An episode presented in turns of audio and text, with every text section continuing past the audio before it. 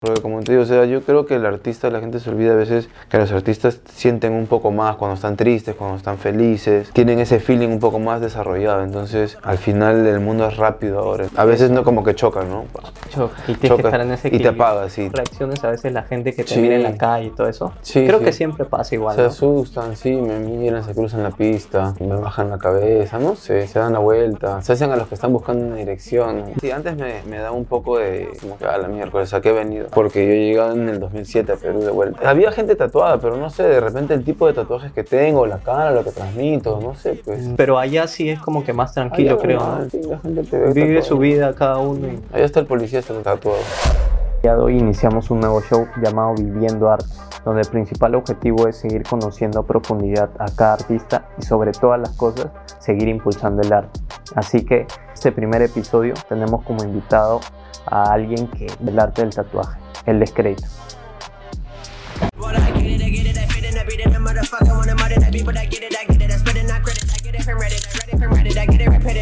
¿Cómo estás? ¿Qué tal, ¿Qué tal Miguel? ¿Cómo todo? ¿Cómo vas? Bien, bien. Quiero saber un poco, que, que nos cuentes un poco de, de tu historia, porque yo he escuchado más o menos tu historia, ya lo que nos conocemos, que hemos hablado, Ujú. y quiero que nos comentes como que de atrás cómo arrancaste todo en esto de- de- de- del arte, del dibujo, me comentabas que también iniciaste con graffiti, Sí. cómo fue todo eso desde atrás, lo más antes posible. Desde que me acuerdo, tenía 4 o 5 años pintaba, me gustaba dibujar, pintar. Creo que hasta, hasta hace poco mi mamá tenía dibujos míos, este, eh, dibujos míos que hice cuando era niño y los tenía dobladitos en un, en un álbum de folders, si es que todavía lo tiene. Ya. Creo que tiene uno que es de un pollo, si no me equivoco, de un pollo y de una, de una, de un sapito, una cosa que dibujé de chibolito. Y lo tiene mi mamá guardado. Hasta, hasta lo último que sé lo tiene ella guardado. Y de ahí siempre me ha gustado dibujar, pintar. Cuando habían este, trabajos, tareas en los colegios así grupales, siempre me escogían a mí para dibujar, para pintar. Eh, entonces siempre, ah, también tengo tíos, familia que son artistas. Ah, sí, algo así tíos escuchado, un son, tío sí, que dibuja, ¿no? fotógrafos que pintan, tíos que cantan. Mm, Entonces sí tengo un poco de arte en el lado de, de- de papá, ¿no? Ujú. Eh, y no, siempre me ha gustado el arte, como te repito, pintar, dibujar. El graffiti también me ha gustado bastante. Y creo- me parece que tú, tú primero radicabas en Estados Unidos, creo. Sí, yo me fui de acá pequeño Ujú. y crecí en Florida, en Miami. Ya. Entonces ahí he ido al colegio, he ido a primaria, secundaria. ¿Y algo de la incentivó universidad. de ahí? O sea, de sí, la cultura, inspiración, la cultura. los colores. Ya. Eh, justo llegué en la época de los 90 de- y era una época que estaba llegando toda esa moda de urbana, ¿no? Ujú. El hip hop, este, dentro de eso los, los, los- el arte, el graffiti. Entonces yo crecí viendo eso, ¿no? Claro. Tanto música como, como lo que se representa en las calles, ¿no? Los bailes, el graffiti, son Ujú. la esencia de lo que ahora es muchos bailes y muchas cosas que se han, que se han ramificado de eso, ¿no? ¿Están en la gente bailando ahí, como que hip hop en las calles, las esquinas, en los barrios, o, o no estando así como, como se ve en Sí, películas? sí se ve, sí se ve. Se, se juntan, tampoco así en el medio de la pista, ¿no? Pero sí se juntan en eventos. Hay, hay eventos este, semanales, bisemanales, a veces fiestas, pro. Porque también tienes que tener en cuenta, bueno, el- el- los bailes es un poco más tranqui, pero si te pones a pensar por el lado del graffiti, eh, a veces la gente es, es- son, es vandalismo. Mm, Entonces hay gente Claro. que se trepa a los edificios, entonces ya digamos que te caes tú, ¿no? Estamos en un grupo todos, te caes, hacemos alguna fiesta pro Piero para ayudarte a cubrir tus gastos médicos, ¿no? Porque Mm. también es arriesgarse, ¿no? Claro. Subirse, treparse, es loco, pero sí, eso está en las calles. claro, es un, es un riesgo, ¿no? Y ahí entonces ahí como que tú cogiste como más o menos esa inspiración de por ahí, de repente comenzaste a dibujar y después cómo lo llevaste ya cuando creciste, Fu- fuiste creciendo y lo llevaste al tatuaje o cómo fue esa transición. Mm, siempre me ha gustado, como te digo, dibujar, pintar, escribir. Eh, y yo me inspiré o me, me animé a empezar a tatuar cuando empecé mi año de universidad también. Mientras yo empezaba universidad, un amigo mío se fue a Nueva York a aprender a tatuar. Y él duró unos dos años y medio, dos años y después regresó a Florida. Y ahí Pero en la universidad, ¿tú qué estudiabas? Yo estudiaba diseño gráfico. Ah, ya estudiabas. Siempre, siempre, fue el- base de arte, sí, siempre me, me ha gustado el arte. En el colegio también creo que era mi mejor este, materia, el arte. El arte, sí, igual Y que yo. educación física. Ajá. Siempre me ha gustado, entonces yo sabía que algo, algo de arte tenía que hacer. Mm, Ya. Actuar no, porque no me gusta cantar, me canto hasta el, hasta el queque, pero este, dibujar, pintar, este, hacer ese tipo de cosas sí me gusta. Sí. Eh, y de ahí, bueno, el muchacho regresó, me acuerdo, y me, me metió el bicho para, para aprender a tatuar, ¿no? Me dijo, pero cómprate una máquina así, así, así, aprende, ¿no? Y empecé, empecé a trabajar, primero, primero a dibujar, porque también eh, antes era un poco más difícil aprender también a tatuar. Ya. No había tantas prácticas No, como no ahora. había mucha gente que te quería enseñar uno y dos te exigían un tipo de licencia y una cantidad de horas para tú poder empezar a tatuar a gente como clientes, ¿no? Entonces también era como que había un poco más de respeto por el, por el arte, digamos. Ahora es mucho más comercial, más rápido. Ah, ok. que como- también es por las redes, ¿no? Claro, hay más como que información. ¿no? mucha más información, la gente aprende mucho más rápido, que también es bueno porque se saltan pasos y años que los puede a ellos empilarse a hacer cosas novedosas, ¿no? Porque muchos de nosotros, me incluyo, perdimos tiempo aprendiendo a la antigua, en, en las máquinas pesadas, Ujú. aprender de una manera, ahora es todo rapidísimo. Ya. Hasta yo me, me salvé, yo daba ese, ese salto de lo antiguo a lo nuevo ahora, ¿no? Ah, ya. Ya no dibujo en papel, porque eh, sí puedo, pero se me hace un poco difícil, por ejemplo, andar colectando tantos papeles por todos lados, porque ahora ya no solamente soy yo, ahora está mi esposa, mi hija, mi otra hija, mi abuelo, entonces para mantener un orden dentro de mi casa, porque también dibujo en mi casa, Ya. eh, me he dado ese salto a lo, a lo electrónico, ¿no? Lo Claro, digital. claro. Lo digital. Y Pero también es un, pero es un, un- un punto de, de equilibrio también, Sí. ¿no? Porque por alguna parte,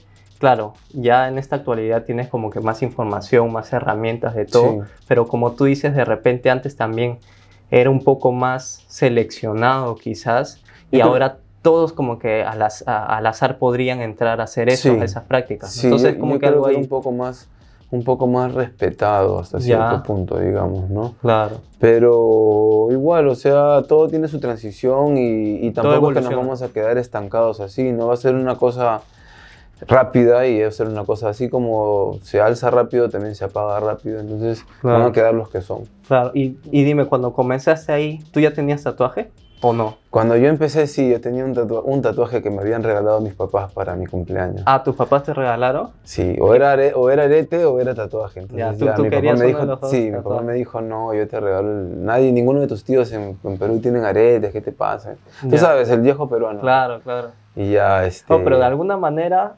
también está como que a la par, creo, el arete y el tatuaje. Sí, sí, pero no sé, se le ocurrió de repente de- pensando que me iba a dar miedo, no sé, pues porque yo los estudios de tatuajes no te tatúan personas de mi... Yo soy chiquito, pero puta, ya te tatúan unos animaladas, con la barbota, así, tal cual. Ahí sí, eso sí es tal cual. ¿no? Ya, ya. Entonces, este, pensó que me iba a chicopalar. Le digo, no, ya vamos, vamos. Ay, me tatué, pues. ¿Y Y fui al colegio. ¿Un- Era, ¿Uno chico o qué? era una cara que tengo, bueno, ya me la tapé, la tenía acá, creo. Ya. Una carita que yo dibujé también. Ah, eso estabas en el colegio. Eh, yo estaba en el colegio todavía, estaba en secundaria. Fui al colegio con mi tatuaje. Creo que de todo el colegio era uno de los 15 chicos que tenían tatuajes, porque mi colegio era grande también, ¿no? Ah. noveno, décimo, once y doce. ¿No? Ya. Todo High school. Mi salón era uno de los pocos, uno creo, el único que tenía tatuajes. Y, ahí, y desde ahí más bien te gustó lo que Me es la tinta. gustó, eh, ya justo me lo hice el mismo año que estaba terminando. Ujú. Y cuando terminé, volví al lugar donde me los hice, me hice a patas de los muchachos que tatuaban. En ese entonces ni siquiera se me había ocurrido querer tatuar. Ya. Pero sí me tatuaba por lo menos una, una o dos veces al mes. Me conseguí un trabajo para tatuarme. Che, em- empecé una chamba así, a- creo que trabajé en un supermercado embalando bolsas. Y con lo que ganaba me tatuaba. Ayuda a mis viejos, pero también me tatuaba. O sea, mi, mi intención en ese entonces era tatuarme. Era, ese era tu objetivo. Claro, y mientras estaba en la universidad me habría hecho unos 20 tatuajes. por ahí. Mm. Y pero y dime, ¿y cómo pasa esa transición, o sea, en tu mente? o sea, de ya una cosa es yo quererme hacerme tatuajes, ¿no? De Me gusta cliente, pero hacer después hacer con- ¿qué, ¿qué fue esa transición que pasó por tu mente y dijiste sí? Eh, yo creo que fue como que, mm, a- aún estando en Estados Unidos, Mm, o sea, si tú te das cuenta, yo no te hablo masticado, ¿no? ujú.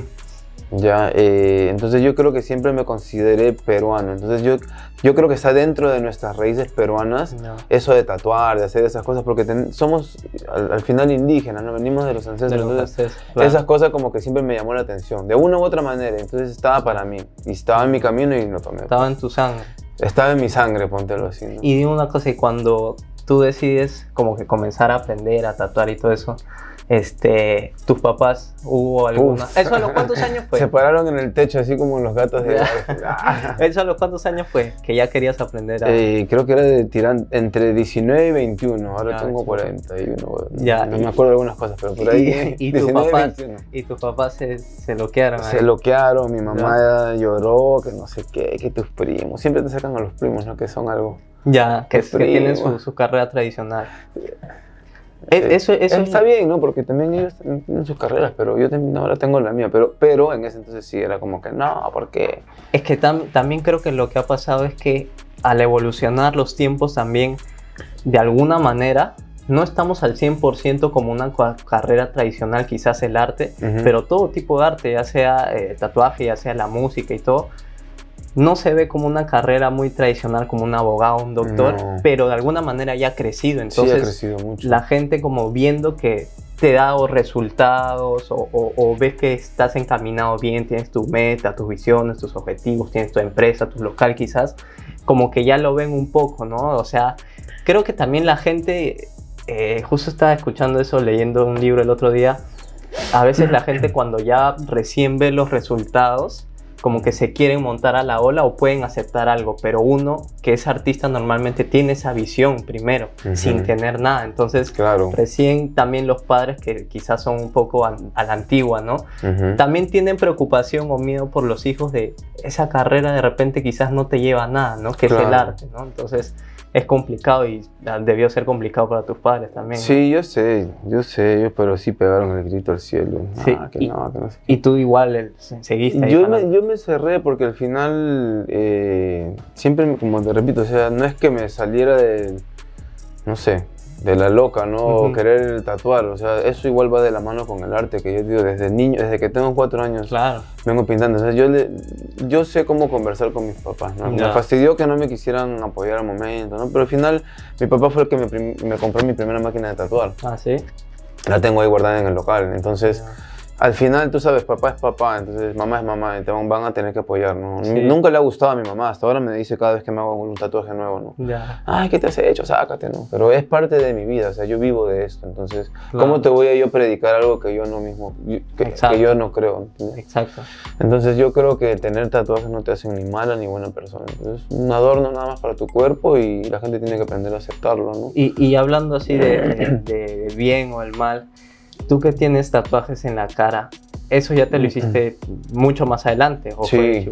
No, eso me lo hice más Y adelante. peor, si tu mamá no le gusta algunas cosas, ¿cómo Ah, no, reaccionó? casi se desmaya. Tengo uno en la cabeza que ahorita está tapado para que me Ya. ha crecido el pelo, pero tengo un león en Ah, la te cabeza. hiciste acá, ¿no? Creo. Sí, Ya. y también, cada vez que se la asombro, creo. Cada Ya. vez que veo uno nuevo la asombro. Porque Claro, cojo unos lugares bien, unos lugares bien loquitos.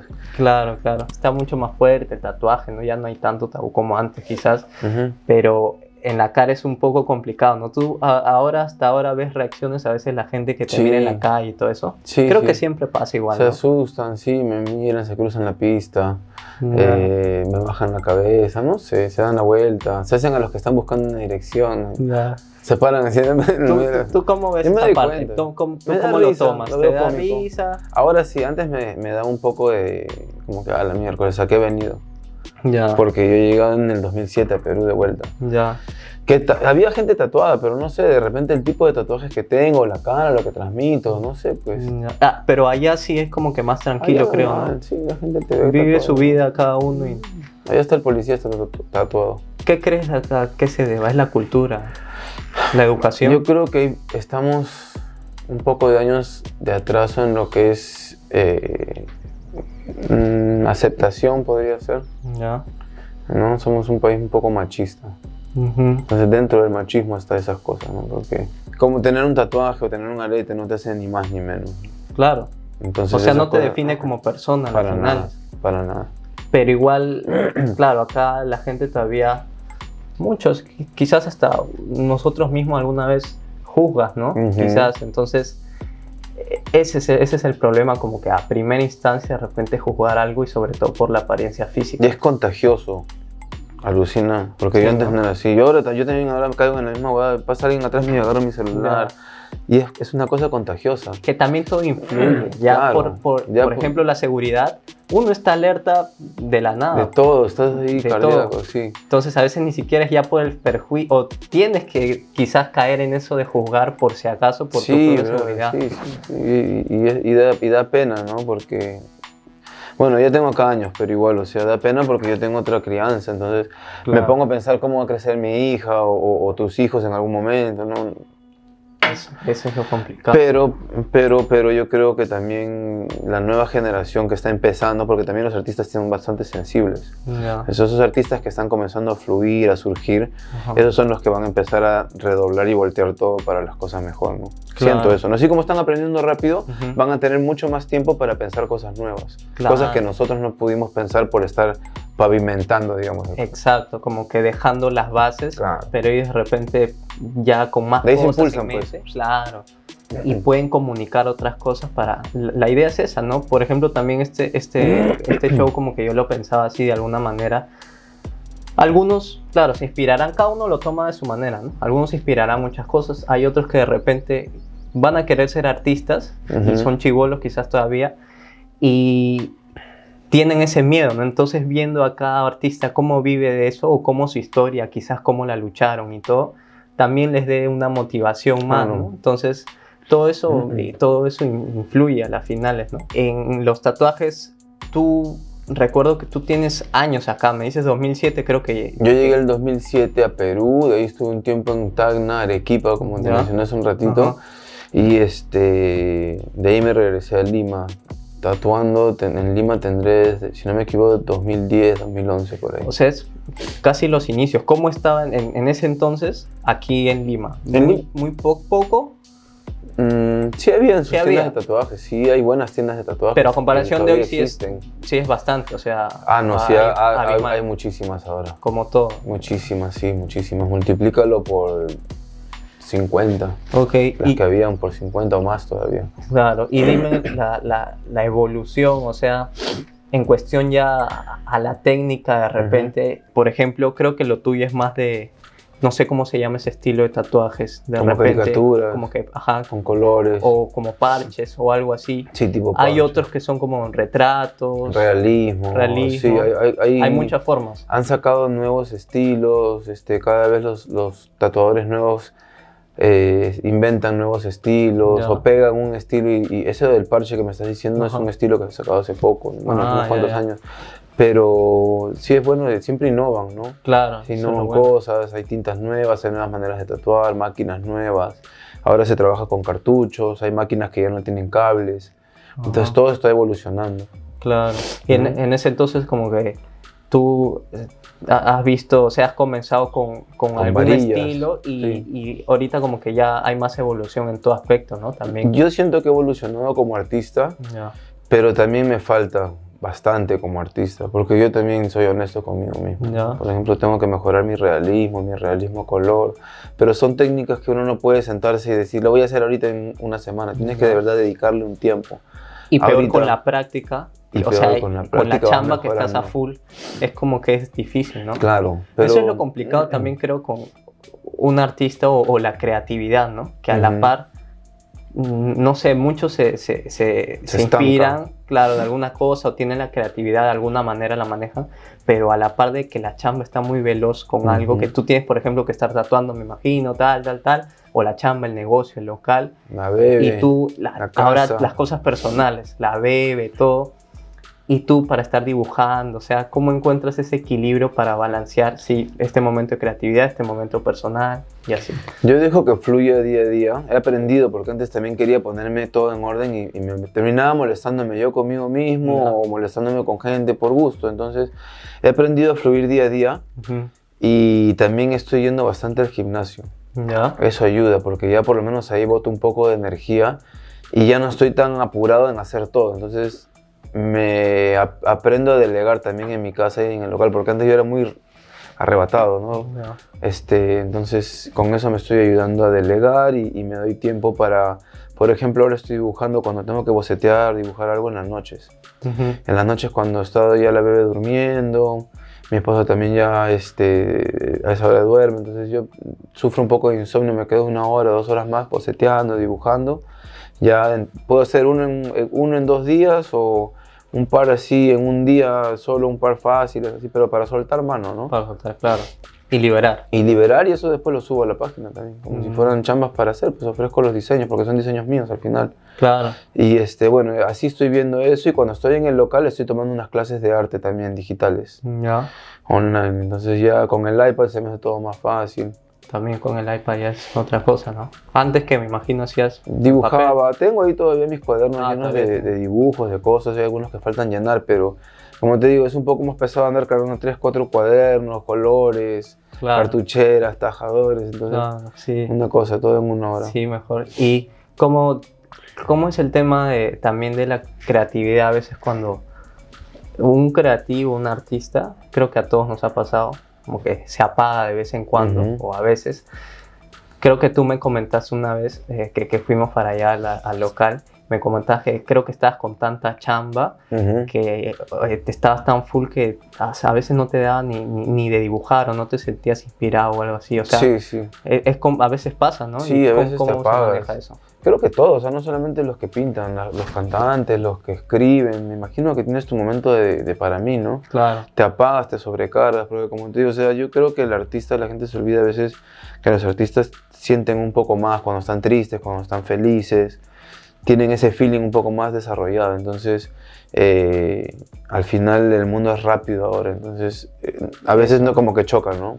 Cho- Y tienes que estar en ese y te apagas, sí, tienes que apagarte. Sí, porque en realidad muchos, eh, o en mi caso personal, eh, cualquier arte que, que se comunique en realidad es Te tu manera de, de expresarte, ¿no? O sea, Claro. plasmar, tú me imagino que plasmas eh, la tinta y, es como que también tu, tu propia energía, ¿no? Claro. Entonces, eh, del otro día también hablaba, depende de- del modo en que estés. A veces cuando yo quiero hacer ropa o diseñar colecciones, depende mucho del modo en que yo esté. O sea, de repente me siento triste, ¿me entiendes? Y creo todo un concepto en base a eso eh, y lo plasmo en prendas, ¿no? Entonces todo un modo, un- una energía, ¿no? Entonces, Claro. va muy acorde a veces mucho con los artistas sienten con lo que tú dices, Sí. ¿no? sienten mucho. Yo una vez este, eh, hice un experimento en, en Florida ¿Ya? y te cuento, creo que uh, hablé- le habré contado esto a un par de personas, nomás Ujú. ahora que me acuerdo que me estás diciendo Ya. los artistas y esto. Ujú. Eh, hice un experimento y me puse a pintar, hice como que cuatro o cinco diferentes pinturas en cuatro o cinco diferentes estados, así, uno sano, uno estaba tomando, otro no qué otra Ya, cosa, ya. esas pastillas que te dejan así todos los Ya, diferentes así. Y todos eran, o sea, era la misma cosa, pero en diferente etapa de tu cabeza. Ajá, ya, Alucina. era la misma Voy a cosa. dibujar un león, ya, en uno un león, hermano. en Pero en otro- diferente estado tú. Sí, Ya. era una locura, bro. Y sí Ajá. es como, como cuando te sientes tú triste, molesto, tú lo, tú lo expresas en tu dibujo, en tu pintura, o cantando, no sé, pues. Sí. O grabando, en lo que, o, o en el video que vas a hacer, ¿no? Sí, en lo Pero que sí, a veces yo también me apago y pierdo inspiración y ¿qué hago? Me, me relajo. Busco un tiempo para mí, no solamente para dibujar, porque también no es dibujo, dibujo. ¿no? Claro. Me relajo, salgo, camino, me tomo un trago. Ahorita no puedo tomar, pero Ya. Esa es tu Este, manera como que de me recargar. tomo un traguito, me siento un rato en la playa, no sé, recargarme, claro. Sí, sí, sí. Me Algunos... escapo un fin de semana con mi esposa, no sé, algo Exacto. para cambiar la rutina, porque al final creo que la pandemia también nos ha vuelto muy rutinarios. Sí, también, ¿no? Muy, muy rutinarios, sí, obvio. También. Sí, cada uno, igual cada artista encuentra su manera de cómo inspirarse, ¿no? Yo creo que de todo se- también se coge inspiración Sí. y cada uno ve las maneras. Por ejemplo, yo también, eh, cuando ya no, no sé, no siento ideas o estoy apagado, también veo películas, cosas así, y siento que pues, me abre la mente o salir. He, he ido encontrando, antes yo también como que no, no, no encontraba bien qué era, ¿no? Pero me doy cuenta que mm, las películas también mucho influyen, la música demasiado, eh, salir también a la calle, ver otras cosas, como que también te abre la mente en todo aspecto, ¿no? Sí, conocer diferentes lugares. Sí, Ahora nos ha dado a nosotros por viajar bastante. ya. Sí, sí, he visto Eh, que estás y viajando. no- nos, mm, conocer lugares así, ¿no? También es bonito porque a veces las personas se olvidan de que hay más mundo más allá de tu vereda, de tu cuadra, ¿no? Exacto. Entonces es bonito siempre acordarse de eso para empilarse más. Yo también de ahí saco inspiración, alucino. Ahora justo voy a hacer un sticker de una, de una llama que, Ya. que le tomé una foto así que estaba ahí chorreadaza con la boca toda abierta así. Ya. Me pareció graciosa, entonces tenía un cortecito así como un mohicanito, entonces voy a, voy a hacer un sticker de Eso es lo bueno, ¿no? De que Te agarras inspiración. agarras y tú ves algo y Los olores, los animales, todo, bro, las plantas, el, el cielo, el cielo en Arequipa, bueno, ahora que hemos viajado, el cielo en Arequipa Ya. está lindo. y lo tomas tuyo y ya tú ves cómo lo lo plasmas, ¿no? con tu estilo y la combinación, lo Sí. fusionas. Sí, sí. Es- sí. Eso es lo bonito de, de cada artista también. Y hermano, y, y a la final es tú, en cuestión ya, ya del, del tatuaje, siempre hay como que un estilo, tú llevas un estilo marcado el que siempre haces o tú siempre tienes que tener como que todos los estilos en tu mente para ver cuál haces, cuál no haces o tienes uno bien marcado que te identifica. Mm, yo creo que si quiero, tengo uno marcado que me gusta a mí. El que me gusta hacer a mí cuando me dejan. Cuando el cliente me dice, no, ya está bien, porque te puedo hacer una mariposa, unas manos, una pelota, pero a mi estilo, ¿no? Ah, ya, claro. No, te- lo tengo marcado ya el- mi trazo, todo, pero sí puedo adecuarme a cuando me piden cosas más delicadas, de repente líneas más delgadas, eh, que no tenga tanta sombra. Otros colores, no sé, esas cosas sí me puedo acoplar, tribales. Ujú.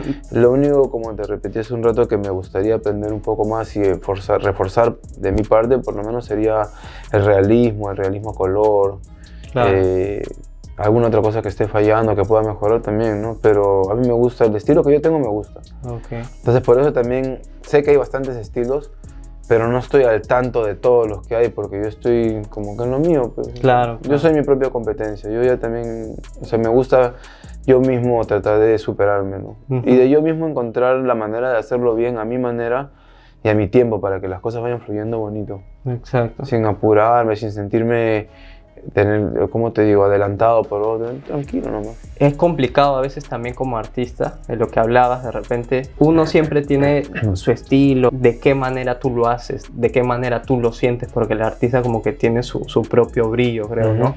Entonces, cuando hay gente que llega y, y te dice, no, yo lo quiero así, entonces, ¿cómo has logrado equilibrar eso de que de soltar un poco y no imponerte a tu estilo? ¿Crees que igual, de todas formas, todos creo que deberíamos soltar un poco y hacer ese balance, ¿no? De coger algo de lo que yo tengo, de mi estilo, cómo podría darle, y de repente lo que él quiere y hacer esa fusión, ¿no? Sí. Entonces, eso, eso es complicado, ha sido complicado o ya como tú lo tomas. Yo creo que los primeros años fue un poco difícil porque los primeros años también estaba en una zona, tú sabes, ¿no? Tú me conoces Claro. entonces eh, estaba en una zona que a veces la gente era un poco más cerrada. Y también los primeros años fueron, eh, ¿cómo te digo? Como que la puerta que estaba terminando de abrirse acá en Perú para el tatuaje. Entonces todo el mundo quería, pero no sabía bien qué quería. Mm, ¿Entiendes? ya, ya. Entonces no estaban tan dispuestos porque tenían miedo que les quede mal. La, la mayoría de personas con las que yo traté al comienzo y se me hacía un poco difícil Ujú. era porque tenían miedo que les quede mal. Ellos querían tal cual la foto. Me podían traer una foto de un bíceps doblado con un león que estaba así y puta, así lo Así querían. lo quería. Así. Y era como que ya. Pero con- creo que con la comunicación se pudo arreglar eso. Sí, Ya. yo sí un tiempo me volvía loco, los quería meter un tabazo y sacar volando por la, mi ventana, pero es, uno- es parte de- del ser humano, Parte uno de- aprende, crece. Poco Pero ahora sí, ya con comunicación. Ahora hasta tengo gente que me dice, ya, tú haz lo que quieras. Te dejan a libertad. Como esas manitos que te he enseñado hace un rato. Entonces, Ya. esas cosas es como que ya bacán. ¿no? Y tú te sientes, pero. Ahí tú te das cuenta que yo tengo ya un estilo, ¿no? Haz lo que Claro. tú quieras. No, haz, lo, haz lo que quieras. Claro. Entonces ya eso se siente bacán, ¿ves? Sí. Porque igual es la misma letra que tú quieres, todo solamente que a mi manera, porque de repente yo veo, hay gente que pide una cosa muy clara cuando Ya. tienen la piel muy oscura. Entonces Mm. sería bobo de mi parte hacerle la cosa tan delgadita sabiendo que de acá a una semana se le va a ver como una mancha. ¿no? Claro, Yo le recomiendo un poquito más oscurito, más grandecito para que se vea mejor. claro. Tiene que saber tratar nomás y conversar con la gente. ¿no? Claro, aparte es eh, tu criterio ya como profesional, como especialista, ¿no? Que También. sabes también.